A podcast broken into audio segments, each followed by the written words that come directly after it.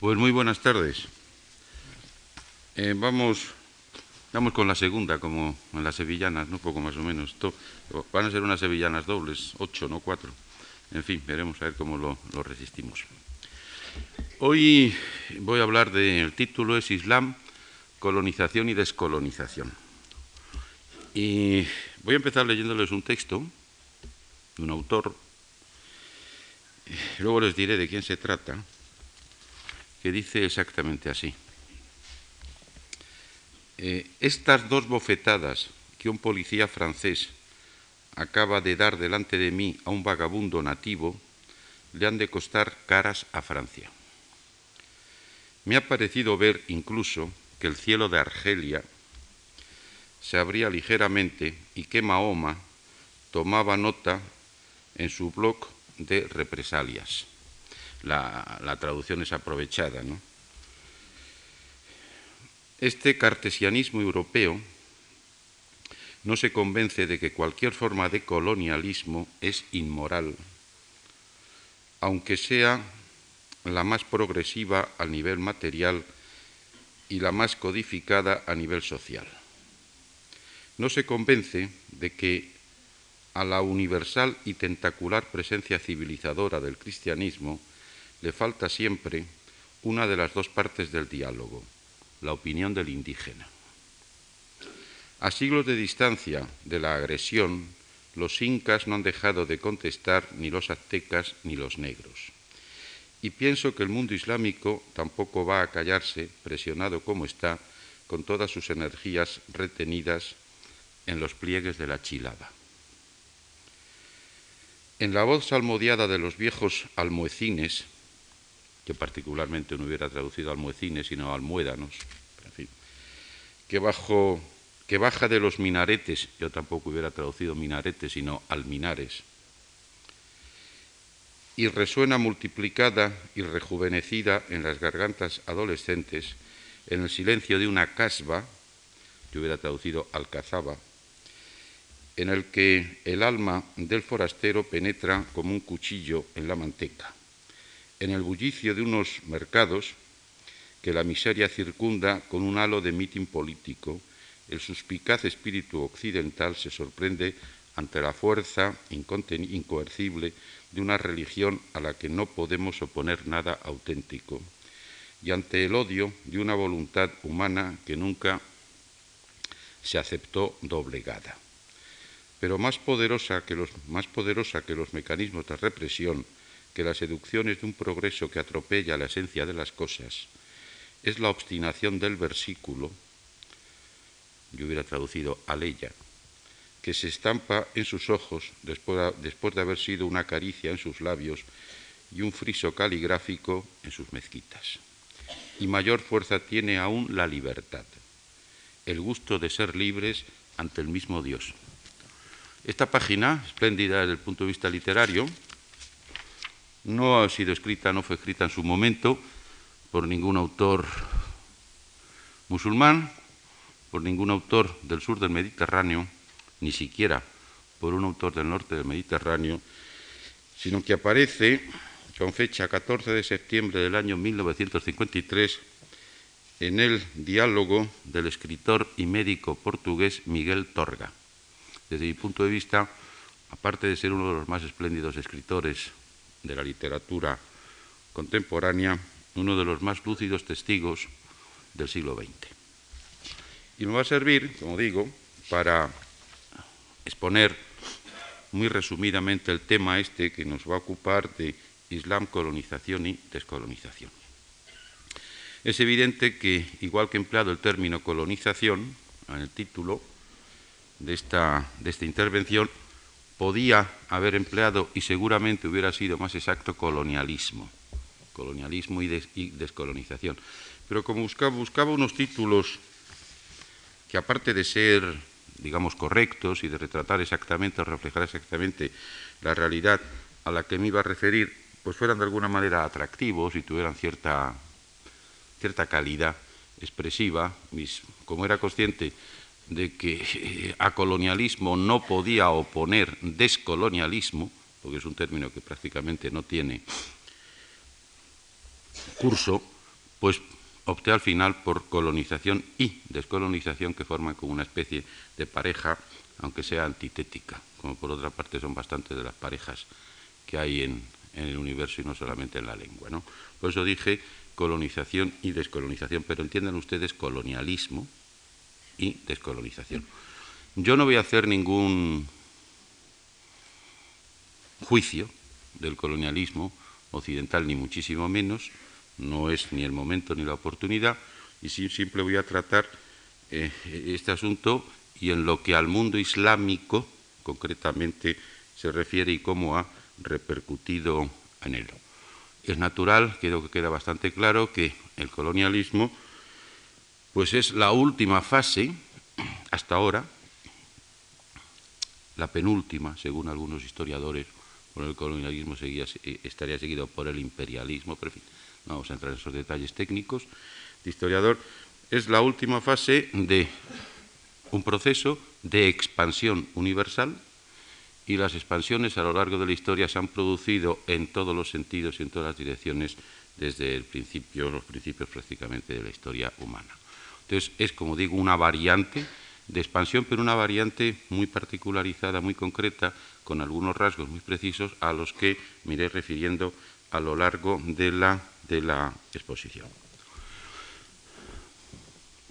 El colonialismo es uno de los hechos más definidores y más caracterizadores de los dos últimos siglos, es decir, del siglo XIX y del siglo XX. Es prácticamente imposible entender, explicarse estos últimos siglos, el siglo XIX y el siglo XX, sin ver desde un principio que son el momento, son el marco temporal de este hecho trabado doble de inicio uno, de primera fase una, la colonización, el colonialismo, de consecuencia, la segunda que es la descolonización.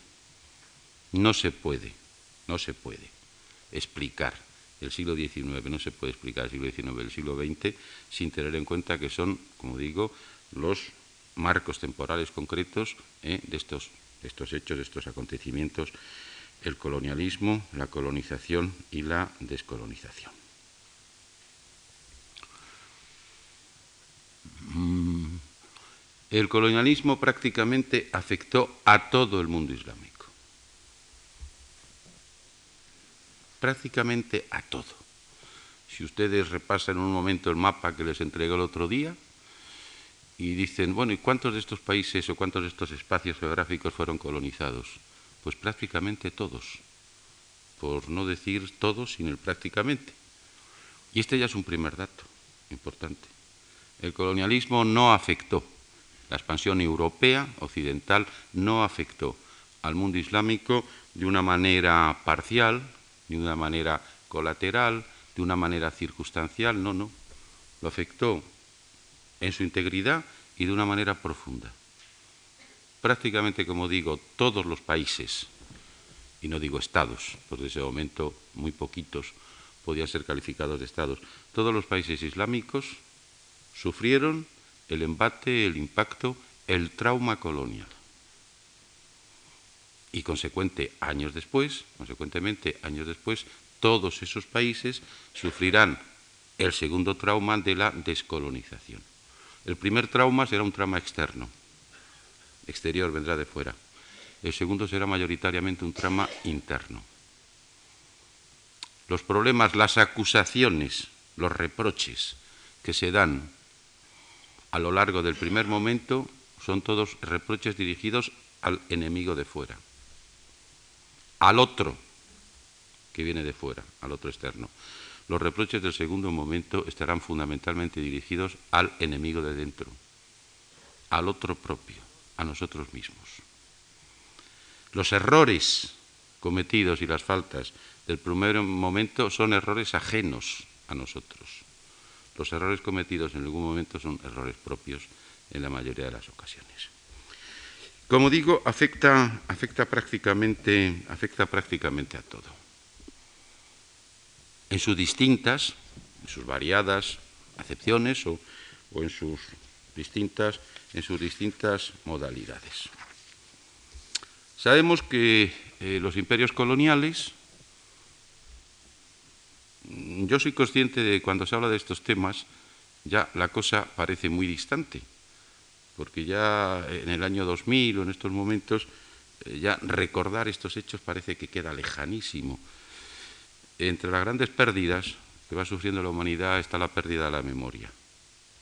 La pérdida no de la memoria individual, sino de la memoria colectiva. Y hechos ocurridos hace 50 o, 100 o 150 años ya no tienen vigencia. No nos dicen prácticamente nada o se lo dicen a muy pocas personas. ¿Cómo se produjo la expansión colonial?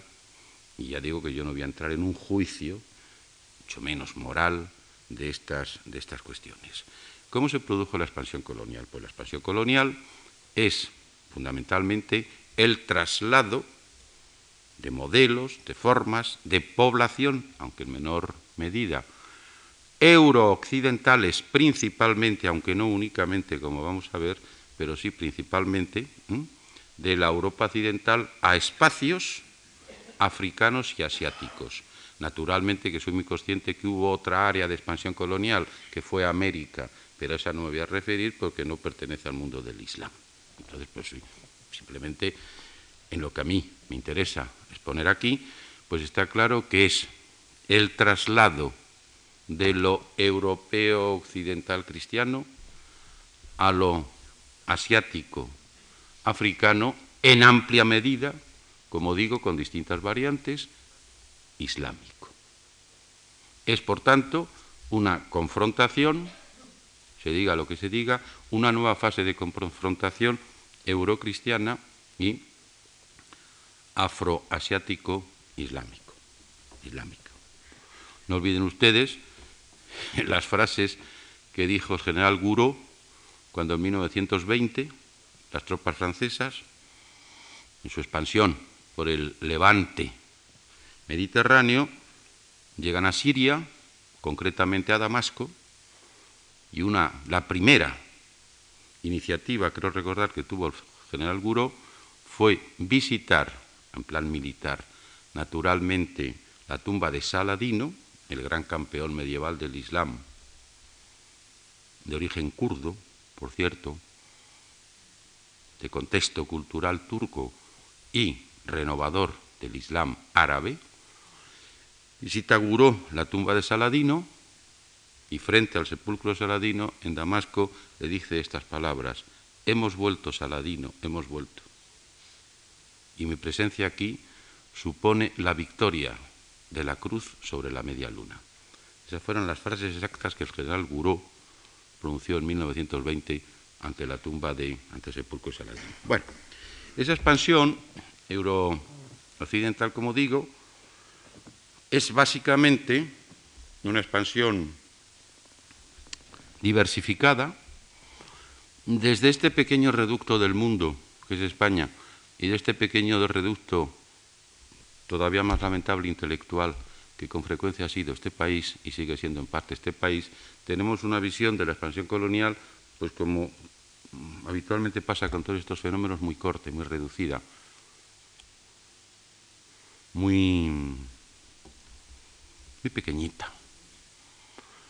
Y creemos que la expansión colonial se redujo prácticamente a las dos principales variantes de esa, expansión, a las dos principales y más importantes, que fueron evidentemente la del imperio colonial británico y la del imperio colonial francés. Fueron las dos más importantes, pero no fueron las únicas. Y desde mi punto de vista yo tengo que insistir en esto porque aunque la expansión colonial británica y la expansión colonial francesa afectaran profundamente al mundo islámico, hubo otras variantes de expansión colonial europea que también afectaron al mundo islámico, aunque en algunos aspectos lo fueran en menor medida. Pero en fin, en conjunto, como digo, hay la expansión colonial, el imperio colonial británico, el imperio colonial francés, son los dos principales, vuelvo a insistir, por lo que respecta al mundo islámico el imperio colonial británico y el imperio colonial francés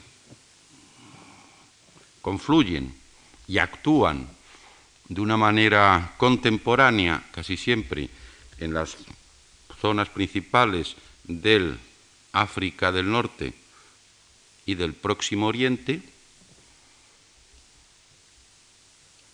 básicamente eso, por lo que hace al mundo islámico, al mundo islámico mayoritario, al mundo islámico menos mayoritario o en trance de eh, minorización, pues confluye naturalmente en toda la África subsahariana, en grandes partes del África meridional y en todo el Oriente que va más allá de lo propiamente árabe que terminaría, como les dije, en Irak. Al este de aquello, pues confluyen también en algunas partes. Pero no, no hay que olvidar que aunque en menor medida y con mucha menor intensidad y con mucho menor impacto e influencia, otras variantes de expansión colonial europea se produjeron en el, mundo, en el mundo islámico. Por ejemplo, la italiana. En zonas muy concretas, como el espacio que podemos llamar Libia o el cuerno de África, más o menos lo que mayoritariamente constituye eh, Somalia, o, y esto casi siempre se olvida, en el área islámica, tanta importancia en un punto concreto en el que me voy a referir tuvo la expansión colonial británica y francesa como otra que habitualmente se olvida siempre, que es la neerlandesa, la holandesa. Prácticamente todas las tierras de la lo que podemos llamar tradicionalmente insulindia, el África, eh, perdón, el Asia extremo oriental y fundamentalmente insular, fueron zonas de expansión colonial neerlandesa desde bastante antes del siglo XIX, al menos desde pleno siglo XVII. Estoy hablando en términos islámicos y no estrictamente árabes. Si fuera árabes, me hubiera quedado en Irak, en Mesopotamia, y hubiera partido de, Marruecos, como les dije. Pero hablando en términos islámicos, ¿eh? se tiene que recordar que el impacto colonial, la expansión colonial europea, llega y altera profundamente, traumatiza profundamente otras muchas áreas del mundo islámico, y en este caso concreto, como digo, el imperio mm, colonial neerlandés. Hay presencias coloniales menores. Vuelvo a repetir que las dos principales son la británica y la francesa. En un punto concreto tan importante como ellas es la neerlandesa, pero muy radicada en un espacio concreto, tan importante como ellas también es la italiana, pero a su vez radicada también en un espacio muy concreto, las hay menores, pero las hay la española, por ejemplo. La española en un espacio mucho más reducido todavía, en el espacio magrebí, en el espacio marroquí y estrictamente en el espacio del norte de Marruecos. Por lo que hace a espacio islámico, voy a repetir, porque otras expansiones coloniales europeas por áreas africanas no se pueden considerar propiamente islámicas. Hay la portuguesa, la portuguesa en esa misma zona del Asia, del Asia extremo oriental.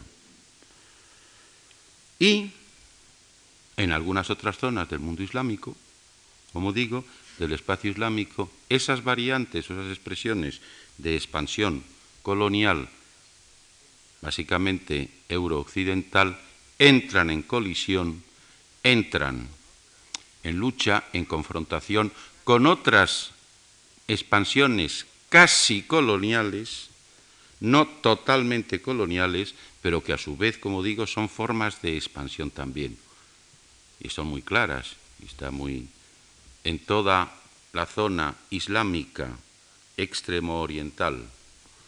Entrarán en un momento posterior, pero claro, con la expansión japonesa, que insisto, no se puede calificar de colonial en el mismo sentido que se califica a lo europeo occidental, pero es una forma de expansión también y en otras zonas concretas entran en expansión con la, e, entran en colisión con la expansión ruso y posterior soviética.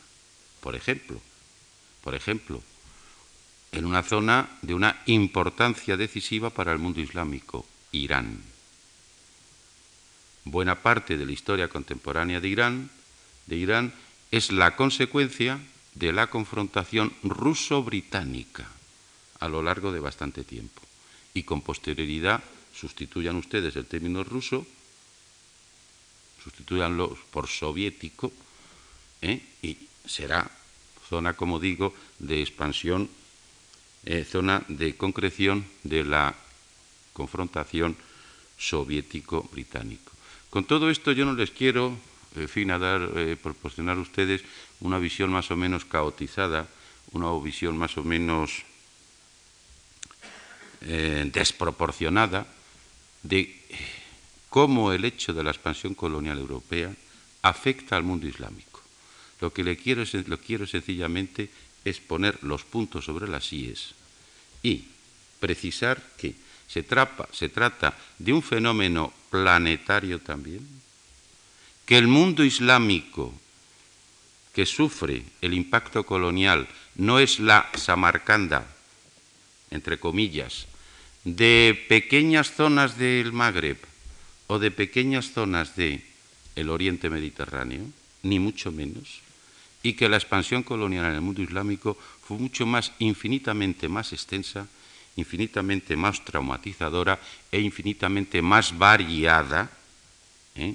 y complicada y compleja de lo que habitualmente pensamos de este pequeño reducto, con este pequeño ventanuco que tenemos para mirar el mundo, que es el lugar en donde estamos.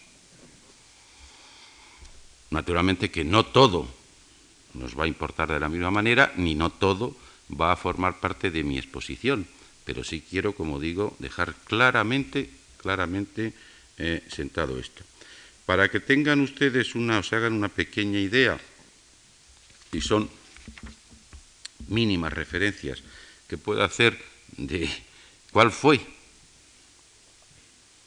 en términos cuantitativos, la expansión de, este, de estos hechos, que constituyó esta expansión colonial, pues recordemos, por ejemplo, y el dato está sacado de cualquier enciclopedia, que el imperio colonial francés, que no fue el más extenso, fue bastante más extenso el británico, algo más del doble en extensión del francés, pero que el imperio colonial francés, en su momento de extensión máxima, pues alcanzaba 12 millones y medio de kilómetros cuadrados,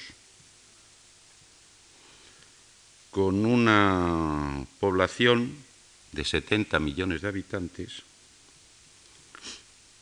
cuando la metrópoli tenía 550.000 kilómetros cuadrados con 42 millones de habitantes. Esto multiplíquenlo aproximadamente, como digo, por dos y medio, al menos en extensión, y tendríamos los datos correspondientes al, al imperio colonial británico. El colonialismo afectó de todas las maneras. El colonialismo afecta en lo político, el colonialismo afecta en lo económico, el colonialismo afecta en lo social y el colonialismo afecta en lo cultural. Y cuando digo afectó, pues empleo intencionadamente una expresión moderada, ¿eh? para no decir que traumatizó, como evidentemente después la descolonización ¿eh? traumatizaría también. Eh, sobre estos puntos concretos yo voy a hacer pequeñas indicaciones también una de ellas, por ejemplo, referida a lo político y concretada, aunque vuelvo a recordarles que tengan ustedes presente que el acontecimiento fue mucho más extenso y fue mucho más complejo, pero una referencia concreta a lo que fue la, lo que podríamos llamar la dinámica de confrontación entre las dos principales variantes, modalidades de expansión colonial, que fueron, como digo, la británica y la, y la francesa. Les leo también otro párrafo de un historiador que dice concretamente Las intenciones de Londres no son más puras que las de París. Se está refiriendo a mucho concreto de la expansión colonial tanto británica como francesa, como por, un espacio muy preciso también, que es el Mediterráneo Oriental, quiero decir el Mashriq, el mundo árabe próximo oriental. Mm, a mí me interesa vehicular de alguna manera el término Mashriq, que significa eso, el mundo árabe próximo oriental, porque entre nosotros ya es muy conocido el término Magreb y todos pues decimos Magreb y sabemos que nos referimos al norte de África, es decir, al mundo árabe o arabizado occidental. De la misma manera deberíamos decir también Mashriq y renunciar así al, hecho de vernos unas veces eh, obligados a utilizar Próximo Oriente, Cercano Oriente y otras Oriente Medio y no saber exactamente muy bien ¿eh? Por qué utilizamos un término, por qué utilizamos otro. Las intenciones de Londres, como decía, no son más puras que las de París, pero desembocan en soluciones que toman en cuenta, hasta cuando las desnaturalizan al interpretarlas, el deseo y la voluntad de independencia que animan a los pueblos de la región. Por justificados que estén cuando se los compara con los de Inglaterra, los móviles de Francia en Levante pierden todo su, todo su valor al ser examinados a la luz de los problemas árabes. Las dos potencias prosiguen visiblemente su política imperialista con su ímpetu del siglo XIX. Pero allá donde el pragmatismo británico consigue paliar en algo la ausencia de métodos nuevos adaptados a la evolución de la coyuntura, el conservadurismo francés, por su parte, es incapaz de cumplir la misma función. La política colonial francesa, bueno, perdón, esto es el texto bueno, he leído. Yo añadía después en este libro mío, la política colonial francesa, por consiguiente, no tenía por qué modificarse de forma sustancial en el espacio norteafricano, en donde, por si fuera poco, lo tenía más a su favor. Lo digo porque una de las características claves de diferenciación parcial de la expansión colonial británica y de la expansión colonial francesa es un modelo que opta fundamentalmente por lo pragmático y un modelo que opta fundamentalmente por lo cultural. Las alteraciones de carácter social y cultural, pero principalmente cultural y en cierto aspecto civilizador, que la expansión colonial francesa produce en el mundo, en la zona de su expansión colonial y concretamente en el mundo árabe islámico, son infinitamente mayores que la expansión colonial británica.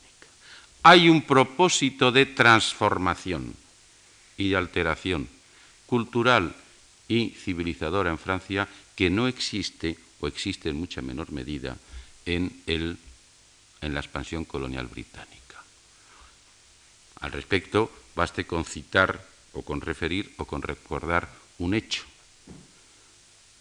Es el impacto profundo que en las lenguas nativas alcanza la expansión colonial francesa y el mucho menor que alcanza la expansión colonial, la expansión colonial británica.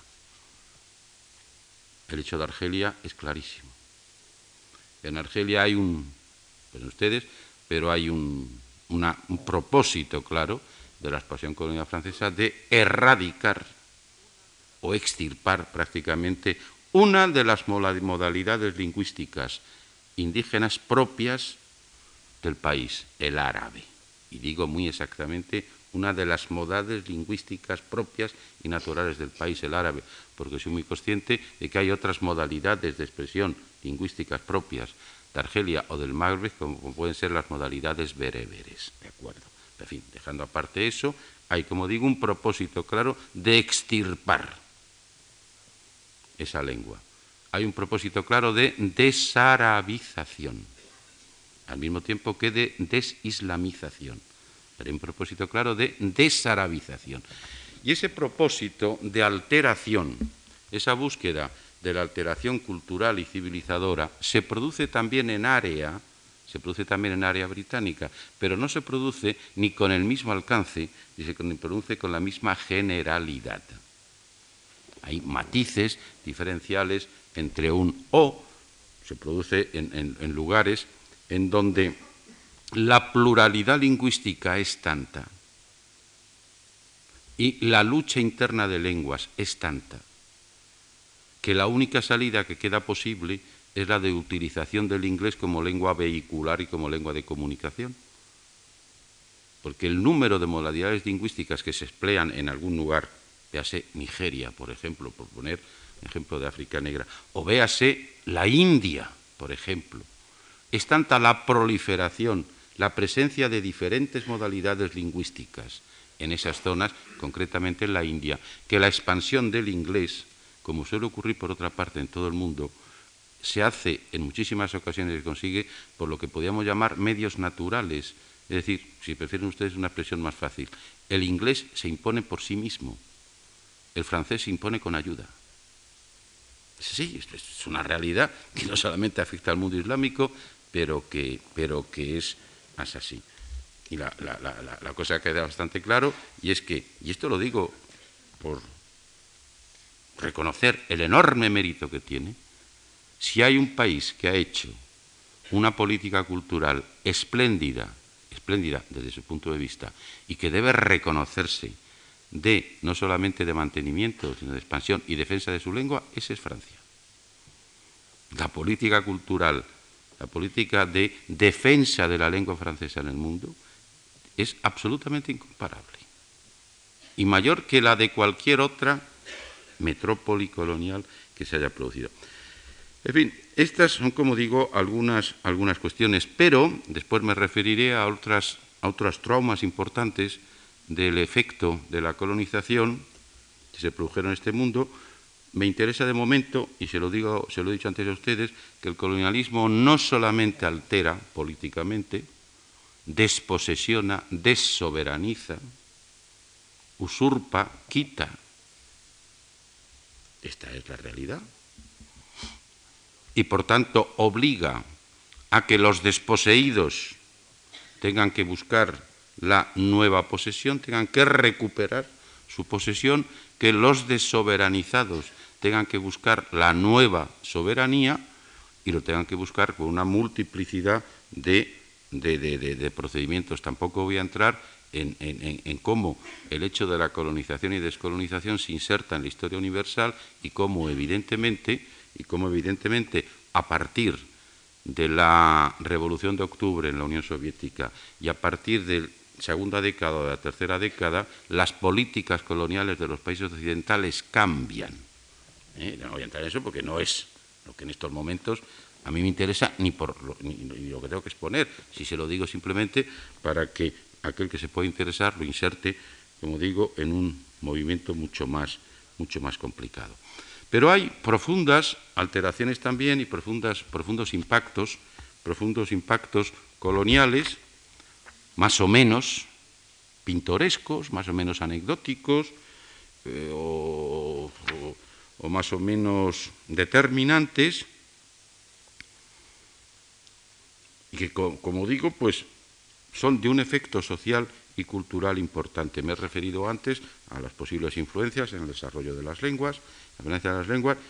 Voy a traer a colación aquí otro texto de un autor de muy primera época egipcio que se refiere a uno, se refiere el texto a uno de los primeros episodios de expansión precolonial en términos técnicos, no de expansión colonial en términos exactos, pero sí de expansión precolonial, que fue la famosa, la famosa aventura napoleónica de Bonaparte, ¿eh? a finales del siglo XVIII y comienzos del siglo XIX de expansión por Egipto y de llegada a Egipto. Entonces, un autor de la época egipcio dice exactamente, durante este año 1800, lo licencioso empezó a adentrarse en las costumbres indígenas. Las mujeres francesas, llegadas con el ejército, es un texto de comienzos del siglo XIX, se paseaban por la ciudad con la cara descubierta y llevando vestidos y pañuelos de seda de diversos colores. Montaban a caballo o en asno, con tejidos de cachemira por los hombros. Galopaban por las calles riendo o bromeando con los conductores de sus monturas y los indígenas de la clase más ínfima. Esta libertad indecente complació a las mujeres mal educadas del Cairo y como los, franceses se honraban de su sometimiento a las mujeres y las llenaban de regalos y liberalidades, las mujeres empezaron a mantener relaciones con ellos. Durante los primeros tiempos se recataron bastante, pero después de la revuelta del Cairo, habiendo sido tomado por asalto el barrio de Bulak, los franceses se apoderaron de las mujeres y doncellas que les gustaban, las vistieron a, la manera de su país y les hicieron adoptar sus costumbres. Esto, que puede, esto es un texto que es un texto intemporal, quiero decir, este es un texto que puede ser tanto referido a acontecimientos actuales, contemporáneos, en cualquier situación, en cualquier otra circunstancia, como de hecho se refiere a acontecimientos ocurridos a finales del 18 y comienzos del, del 19. La revisión, la valoración de toda esta expansión colonial por parte de los indígenas, por parte de los indígenas, como les digo, pues puede ser en momentos bastante más objetiva de lo que, de lo que podemos suponer. Nosotros pensamos que las sociedades que han recibido, han recibido, que recibieron ese impacto colonial, solamente reaccionaron con incomprensión, con odio, con rencor, con negación. Esa fue una reacción en muchos momentos, pues importante, mayoritaria y tal, pero no fue la única, ni mucho menos. Hay algunos intentos, y en ciertas circunstancias muy precisas, y por ciertos autores muy precisos también, de valoración o de intento de valoración que podríamos calificar de objetiva o, mm, como diría yo, pues eh, equilibrada de ese hecho de la expansión colonial. A tal efecto, voy a leer otro texto de un autor intelectual sirio de la primera mitad de este siglo, del eh, siglo XX, Muhammad Kurt Ali, que dice exactamente así. Aprendemos, aprendimos cuando, cuando, cuando se plantea el tema de, de la relación Oriente-Occidente, de lo que Oriente aprende de Occidente colonial.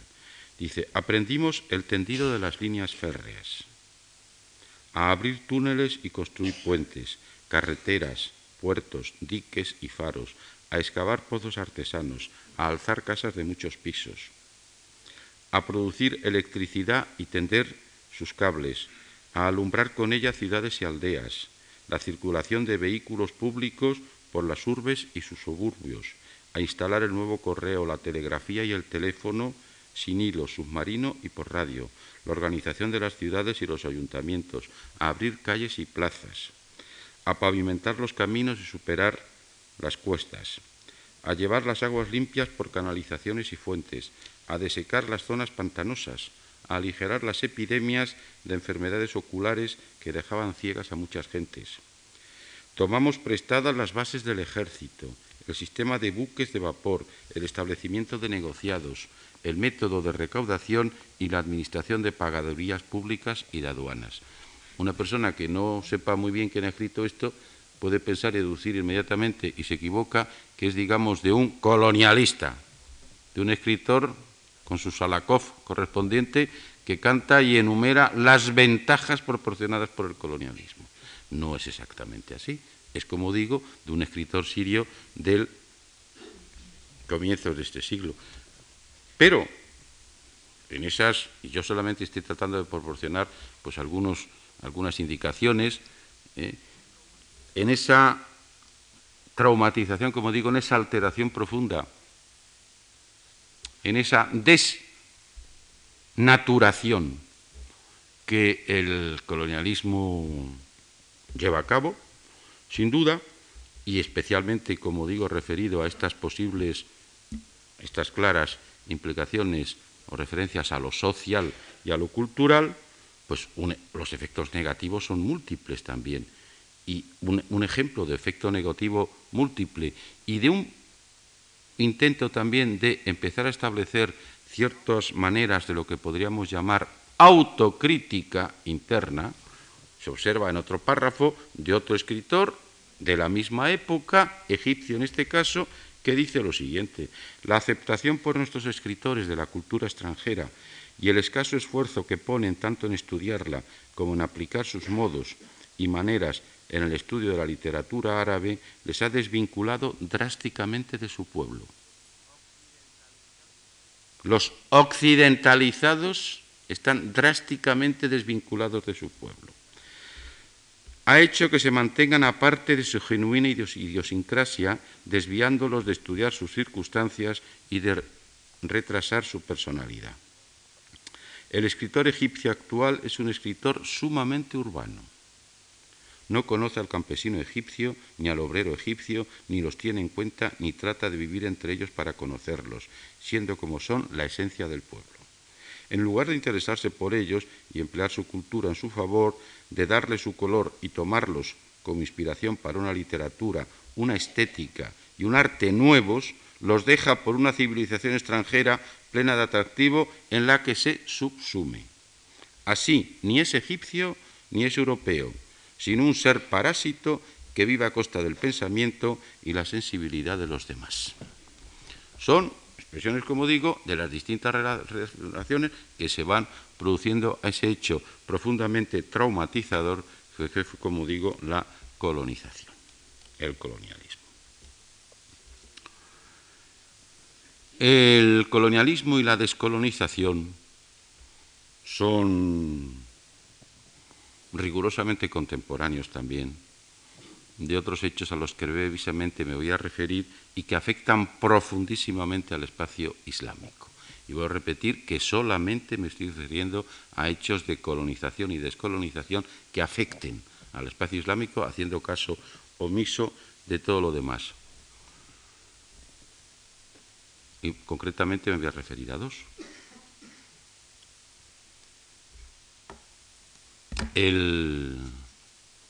Una consecuencia, aparte otras posibles consideraciones que puede tener cada uno, pero una consecuencia clara directa e inmediata del colonialismo fue la creación del Estado de Israel. Israel es un hecho colonial y la expresión no es mía. La expresión es de un orientalista francés, Maxime Rodenson, que además es judío de origen. Israel es, entre otras cosas, un hecho colonial. Como tal hecho colonial, no termina en el momento en que se produce, sino que sienta las bases de una conflictividad permanente.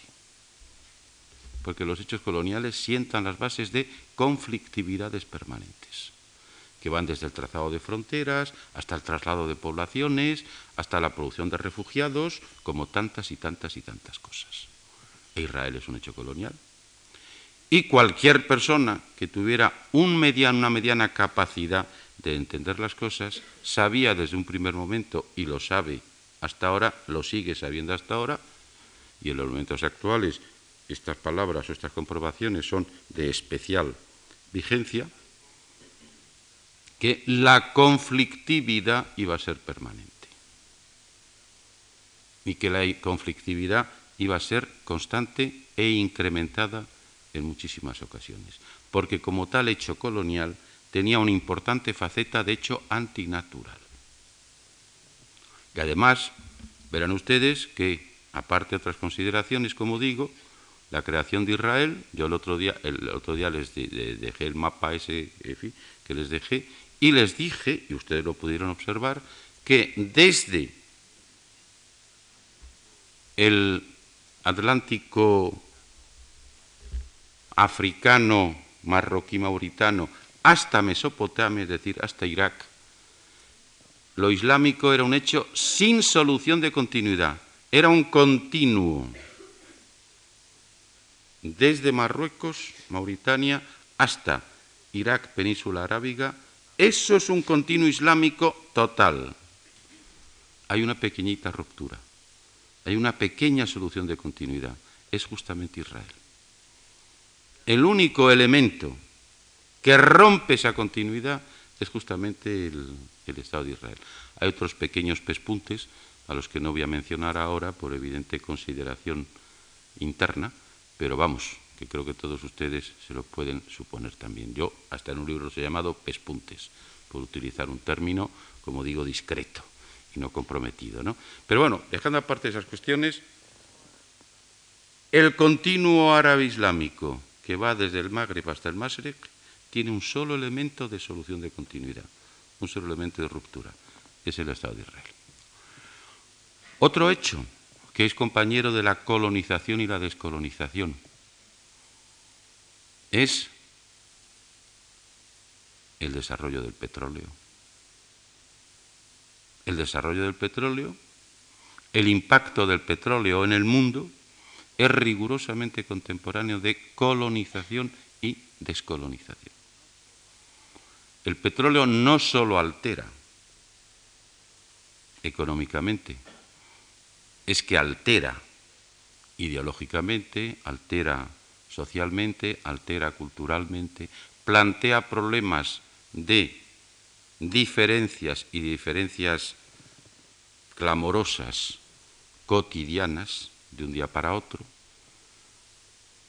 la posesión o no de petróleo, el empleo o no del petróleo puede afectar a numerosas facetas de la vida, no solamente externa de esas sociedades, sino internas de esas sociedades.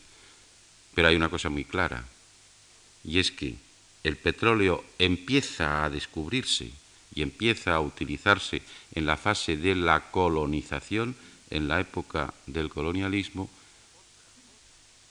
es otra, es otra posesión indígena que se desnatura, que se extrae, que se saca, que se lleva fuera, es otra desposesión que esos países sufren y que esos pueblos sufren y que obligará también al mismo efecto que ha pasado con lo político al intento de recuperación, de reposesión. Prácticamente todos estos países, prácticamente todos estos países, esto no contaron con la riqueza petrolífera, tuvieron que ir adquiriendo la riqueza petrolífera a lo largo del proceso de descolonización. Y no olviden ustedes que entre los países petroleros más importantes están básicamente países islámicos y no solamente árabes no solamente el caso de Arabia Saudí, no solamente el caso de toda la cornisa del Golfo, llamados por unos pérsico, por otros arábigo, y para acabar de entendernos, pérsico-arábigo, arábigo-pérsico, para no entrar en disquisiciones absurdas, ¿no? Bueno, es que no es solamente Argelia, petróleo o gas, está muy claro. No es solamente Libia. Es que recuerden ustedes que el petróleo afecta al mundo árabe al mundo islámico, perdón, de una manera directa e importantísima, porque importantísimos productores petroleros son Indonesia, Irán, Nigeria, por citar solamente algunos de los países islámicos más importantes. Entonces, este hecho del desarrollo de la riqueza, riqueza-pobreza petrolera, pues es un hecho también que es compañero, que es compañero del proceso de colonización y descolonización. Y estoy insistiendo en un momento en proporcionar datos que se refieren estrictamente al área islámica. ¿eh? En, esta, en esta, como digo, si cogemos, hacemos la prueba, es muy fácil. Yo, las cosas que les estoy diciendo, se sacan de manuales, de libros, de enciclopedias, y es facilísimo todo esto. Parece que habitualmente pues no se suele hacer. Miren ustedes, si por ejemplo hacemos el juego, vamos a hacer un pequeño juego, es decir, vamos, vamos a ver cuántos países recuperan su independencia, es decir, se transforman prácticamente en naciones-estados entre los años 40 y los años 80 de este siglo. los años 40 y los años 80 de este siglo, cuántos, cuántos, cuántas naciones y estados recuperan su soberanía o estrenan soberanía, porque entre los habrá habido algunos que no han tenido soberanía nunca, ni prácticamente habían existido como naciones-estados. Esta es otra consecuencia del colonialismo. El colonialismo crea naciones-estados artificiales. y va aumentando con ello la conflictividad o con distinto grado, como digo, de artificialidad. Pero les voy a hacer, aunque sea una numeración un poco caótica, se los voy a ir leyendo. 1943 Líbano, 1944 Siria, 1946 Jordania, 1947 India, Pakistán, 1949 Indonesia, 1951 Libia, 1956 Marruecos, después haré un pequeño comentario sobre esto, Sudán, 1957 Túnez, 1960 Chad, Mali, Níger, Nigeria, Senegal, Somalia, 1961 Kuwait, 1962 Argelia, Mauritania, 1963 Malasia, 1967 la llamada entonces República Democrática Popular del Yemen, es decir, el Yemen Sur, 1971 Bahrein, Bangladesh, Unión de Emiratos Árabes, Qatar, 1975 Comores, 1977 Djibouti, 1984 Brunei. No fueron los únicos que se independizaron o se recrearon entonces. Hay más, me limito a citar simplemente los islámicos, mayoritarios o ampliamente minoritarios. ¿Qué deducimos de todo esto? Que fundamental y principalísimamente el mundo islámico es un producto de la colonización y de la descolonización. Que en él se cumple algo que les dije a ustedes el otro día y que es una clave de entendimiento. Son países muy viejos o son estados muy jóvenes en países muy viejos. Y este desajuste profundo, profundo, estructural, ¿eh? pues se tiene que reflejar en múltiples aspectos y se tiene que reflejar en múltiples actividades. Aunque le ustedes la cantidad de estados, naciones, estados islámicos, en su totalidad, como digo, o con una amplia mayoría de su población, que surgen, que aparecen, que nacen a partir de comienzos de los años 40 y que por tanto llevan aproximadamente pues medio siglo de existencia y en muchos casos mucho menos de medio siglo de existencia. ¿Qué experiencia, qué cultura política, se les puede exigir a esos estados o se les puede exigir en la misma medida que se les exige a naciones-estados acrisolaos, con siglos de cultura política y con siglos de cultura política soberana e independiente. No tenemos que darles un algo mayor margen de comprensión. De la misma manera que damos más margen de comprensión a un niño que a un adulto. De la misma manera que damos, insisto, más margen de comprensión a un niño que a un adulto. Y es una, es una, es una reflexión y una conclusión absolutamente coherente, me parece, y en nada tendenciosa, sino simplemente de una naturalidad apabullante, simplemente viendo cifras, viendo datos, viendo nombres, viendo cronologías. Eh, insisto en que les he dicho antes que iba a hacer, y voy a hacer algunos pequeños, pero como otra de las cuestiones que me preocupa es referirme a tres o cuatro modelos o ejemplos o casos que podríamos llamar en cada uno de los problemas que estoy planteando, en fin, especialmente representativos o especialmente característicos, pues voy a referirme, como digo, a alguno de ellos con un poquito más de pormenor. Uno, por ejemplo, el que nos cae más cerca, Marruecos. Evidentemente, Marruecos fue un país colonizado. Evidentemente, Marruecos fue un país colonizado fundamentalmente por Francia y subsidiariamente por España. Y digo subsidiariamente no en términos más o menos de florilegio nacional, sino en términos de absoluta precisión, sometido a una presencia expansiva extranjera, que era en parte común y en parte distinta. ¿Por qué? Porque era un mundo que había estado sometido a la expansión, a la expansión turca otomana. ¿En qué era común? Eran musulmanes todos y eran islámicas todas sus manifestaciones, pero culturalmente eran distintas. Una variante turca frente a una variante fundamentalmente árabe, como digo. Y, y había, por tanto, posibilidades de entendimiento entre esas distintas poblaciones con la metrópoli expansionista, porque básicamente se trataba de poblaciones y de individuos musulmanes, y en el plano de lo doctrinal podían, si no entenderse plenamente, sí confluir en muchos aspectos, pero en el plano de lo cultural y hasta de lo lingüístico, no. De este esquema general hay un país que se escapa, que es justamente Marruecos. Marruecos fue el único país, el único país que no fue sometido a la expansión turca otomana desde que ésta se produjo, es decir, desde el siglo XVI. Marruecos fue el único país soberano e independiente en términos de rigurosa continuidad desde siglos muy anteriores, desde mucho antes.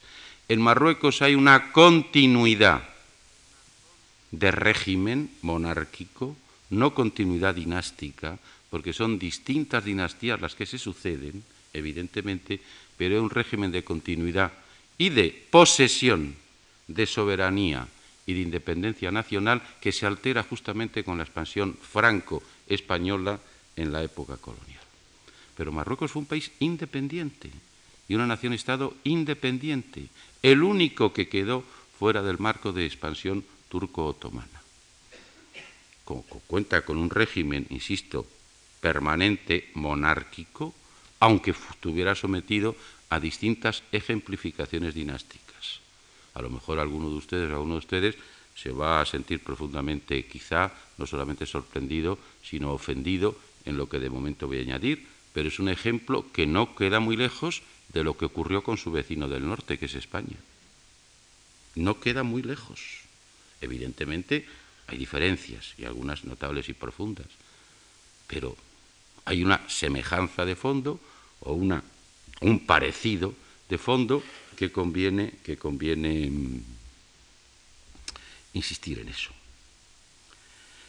Em, ¿Qué más cosas podemos añadir en esta proliferación, como digo, de ejemplos, ejemplos distintos? Referidos siempre al área islámica. Pues cojamos, por ejemplo, un país como una nación-estado como, como Irán. Irán es la consecuencia, es la consecuencia, como he dicho, de la confrontación colonial, expansionista, ruso-británica y posteriormente soviético-británica en esa zona concreta del espacio asiático. El Irán contemporáneo no se puede entender definitivamente sino como consecuencia, conclusión de esa confrontación de dos potencias expansionistas extranjeras, Rusia y la Gran Bretaña, y posteriormente la Unión Soviética y la Gran Bretaña. Y los sucesos internos que se van produciendo en Irán y las modalidades y las evoluciones que el llamado nacionalismo iraní va teniendo a lo largo del siglo XIX y a lo largo del siglo XX son, en gran medida, consecuencias inevitables de la confrontación expansionista entre Rusia, posteriormente a la Unión Soviética, y la Gran, y la Gran Bretaña. Las modalidades, las modalidades de oposición a esa confrontación colonial que se va produciendo, la mayoría de ellas, la mayoría de ellas calificadas de nacionalistas iraníes, son nacionalistas iraníes en distinto grado y en distinta medida, con un índice además de occidentalización diferente también. Y lo digo esto porque, como veremos en alguna charla posterior, creo que se puede explicar perfectamente, al margen de cualquier otra consideración y de cualquier otra eh, conclusión a la que se llegue, o evaluación que se establezca, o análisis que se haga, la llamada revolución islámica posterior, liderada por el imán Khomeini, queda perfectamente explicada coherentemente como forma de respuesta interna iraní a un régimen anterior, que era un régimen profundamente militarizado, occidentalizado también, el del Shah, pero que había sido una consecuencia en parte de la confrontación colonial ruso-británica o soviético-británica. Más ejemplos que se pueden dar, más ejemplos que se pueden dar, pues Indonesia. Indonesia que se forma, creo que he traído aquí, sí, aquí. De toda la conflictividad esta, como digo, que genera el hecho colonialismo-descolonización. Una brevísima indicación sobre Indonesia. Les di el otro día a algunos de ustedes, vamos a los de la parte primera, un texto que no pudimos comentar, pero que, que es el, llamado el, el o los cinco principios. Dice, la declaración de la República Unida de Indonesia tuvo lugar finalmente el 17 de agosto de 1945. Indonesia tiene 55 años de existencia. 55 años de existencia. ¿Qué son 55 años en una existencia universal? Pues es un recién nacido, es un bebé como tantos otros. En el preámbulo de la Constitución de 1945 se dice lo siguiente. Estas son las bases de la recuperación, ¿eh? en parte, de lo que podríamos llamar la soberanía indonesia, del nacionalismo indonesio. Dado que la independencia es realmente un derecho para cada nación y que el imperialismo debe ser abolido en todo el mundo, ya que no concuerda con los intereses de la humanidad y de la justicia, dado que el combate por la independencia de Indonesia se produjo felizmente en el momento adecuado y condujo enérgicamente al pueblo indonesio a las puertas de la independencia y de una Indonesia libre, unida, soberana, justa y próspera, naturalmente todo esto es la jerga política que luego no se cumple. Por eso he dicho que posteriormente la descolonización el trauma va a ser interno, el enemigo no va a ser el que nos viene de fuera y al que podemos fácilmente acusar y reprochar, el enemigo va a estar en nosotros mismos porque no hemos sabido organizarnos, que es otro tema distinto. Con la bendición de Alá Todopoderoso y movido por el noble deseo de una vida nacional libre, el pueblo de Indonesia proclama en este documento su independencia. Yo estaban fijando ustedes en los términos. ¿eh? La, en referencia a la bendición de Alá Todopoderoso y movido por el noble deseo de una vida nacional libre, el pueblo de Indonesia proclama en este documento su independencia. De este modo, para formar un gobierno de Indonesia que proteja a todas las, poblaciones indonesias, a todas las poblaciones indonesias, al igual que su territorio, para incrementar el bienestar público, para mejorar la vida de la nación y participar en el mantenimiento de un orden mundial basado en la libertad, la paz eterna y la justicia social, la independencia de Indonesia, de acuerdo con la Constitución, es concretada por la República Indonesia, soberana, basada, y aquí están los cinco principios, basada en la creencia de un Dios único, en una humanidad justa y civilizada, en la unidad de Indonesia, en la soberanía conducida por la prudencia mediante la deliberación y la representación y realizando la justicia social para el conjunto de las poblaciones indonesias. Entonces, entonces es un texto en el que claramente lo que podríamos llamar participación islámica está presente, aunque sea de una manera en buena medida retórica y estrictamente de expresión formal, pero que está junto, eh, expresada junto a otras manifestaciones menos concretas y que son de carácter y que son de carácter más general. Todos estos son ejemplos claros, como digo, de cómo el Islam contemporáneo, el Islam contemporáneo no puede empezar a explicarse, a entenderse, a, analizarse con un rigor mínimo, al margen de filias y de fobias al margen de preferencias personales, al margen de gustos y de disgustos, ¿eh? no puede ni analizarse, ni entenderse, ni explicarse si no se ve en gran medida como una consecuencia, como digo, inmediata de un hecho que traumatiza al mundo, al universo, que fue el colonialismo y la descolonización. Pasa con, con todos los países musulmanes, prácticamente porque todos ellos, como digo, estuvieron sometidos a este acontecimiento. Pakistán. Pakistán es un ejemplo, Pakistán es un ejemplo revelador de, de este hecho, como digo, de la actuación colonizadora y descolonizadora. ¿Por qué? Pues miren ustedes, por los datos que resumidamente voy a dar y que son fundamentales. Si Pakistán surge como Estado es por una razón doctrinal. Si hay un Estado doctrinal o de base doctrinal en el mundo, entre ellos evidentemente también el Estado de Israel, conviene recordarlo y no olvidarse de ello, otro es Pakistán. Pakistán surge básicamente y se forma básicamente en el año 47, se forma estrictamente para tratar de resolver un problema de confrontación en el espacio del subcontinente índico entre la población mayoritariamente musulmana y la población mayoritariamente no musulmana. La población mayoritariamente musulmana, que coincide, que confluye, que convive, que coexiste en ese espacio del subcontinente índico con la no mayoritariamente musulmana,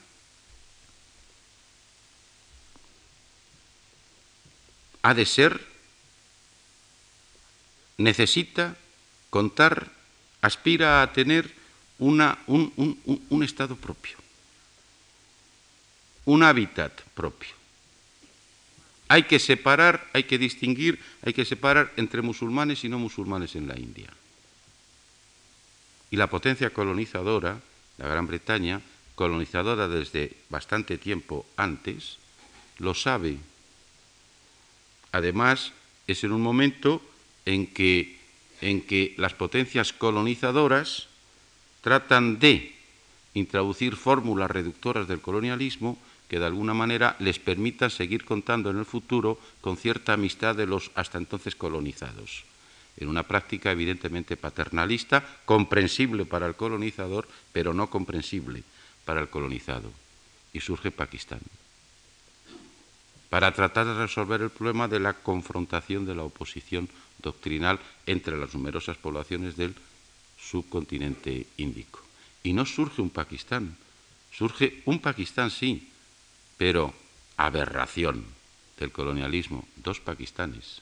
Pues claro, ahora nos recordamos que cuando Pakistán surge como Estado, porque hay que responder a la exigencia doctrinal de una población, de una población casi exclusivamente musulmana, hay que darles un lugar para vivir, pues hay un Pakistán occidental y hay un Pakistán oriental. Y el Pakistán occidental es el que seguimos llamando Pakistán y el Pakistán oriental es el que desde comienzos del siglo 70 se vuelve a independizar y separar del Pakistán anterior y se llama Bangladesh. Ahora ya de eso no nos acordamos, pero eso fue así. Y eso fue una consecuencia aberrante de una solución colonial que no fue una solución tampoco, que fue una solución parcial. Y quizá en su momento una solución parcialmente conveniente, pero como digo, genera conflictividades permanentes. ¿Cómo podía vivir, cómo podía funcionar un Pakistán, un Estado llamado Pakistán, a finales de los años 40? Con dos concreciones geográficas, Pakistán Occidental, Pakistán Oriental, sin posible comunicación entre ellas porque estaba cortado por la Unión India. ¿Cómo? Era absolutamente imposible. Era absolutamente imposible. La, aspiración de esa población musulmana eh, encontró una primera, una primera, respuesta en la formación del, del Estado Islámico de Pakistán, pero no podía tener continuidad. Era en su propia base conflictiva, como son casi todas las soluciones, entre comillas, que el colonialismo da y que la descolonización acepta en su, en su, inmensa, en su inmensa mayoría. Bueno, pues estos son algunos ejemplos. ¿Se cogen ustedes el mapa de África? Y, y, observarán que hay, son colindantes dos países, dos estados-naciones en la actualidad. Uno al norte se llama Níger, otro al sur se llama Nigeria. Así, uno se llama Níger y el otro se llama Nigeria. Hasta en la denominación son, son hermanos, ¿no? prácticamente lo, lo, lo mismo. El primero, el primero tiene como lengua oficial el francés, bueno, aparte de alguna lengua nativa. El segundo tiene como lengua oficial el inglés, aparte de alguna lengua nativa también. El primero es pobre, el segundo es mm, aparentemente rico, porque tiene una enorme, una enorme riqueza natural que es el petróleo. Cabía la posibilidad, yo no digo que sea la solución única, pero cabía la posibilidad de que estos países funcionaran, vamos, de que estos no hubieran sido dos naciones-estado, sino una sola nación-estado. ¿Por qué no se produce, entre otras razones, aparte de por razones internas, de diferencia de población de que existen, de oposición de poblaciones entre sí, que existen, evidentemente hay una que es no menos determinante. El primero se movía en la órbita colonial francesa, el segundo se movía en la órbita colonial británica. Y estos son hechos que actúan y hechos que se producen y hechos que son absolutamente, absolutamente innegables. Pues nada más.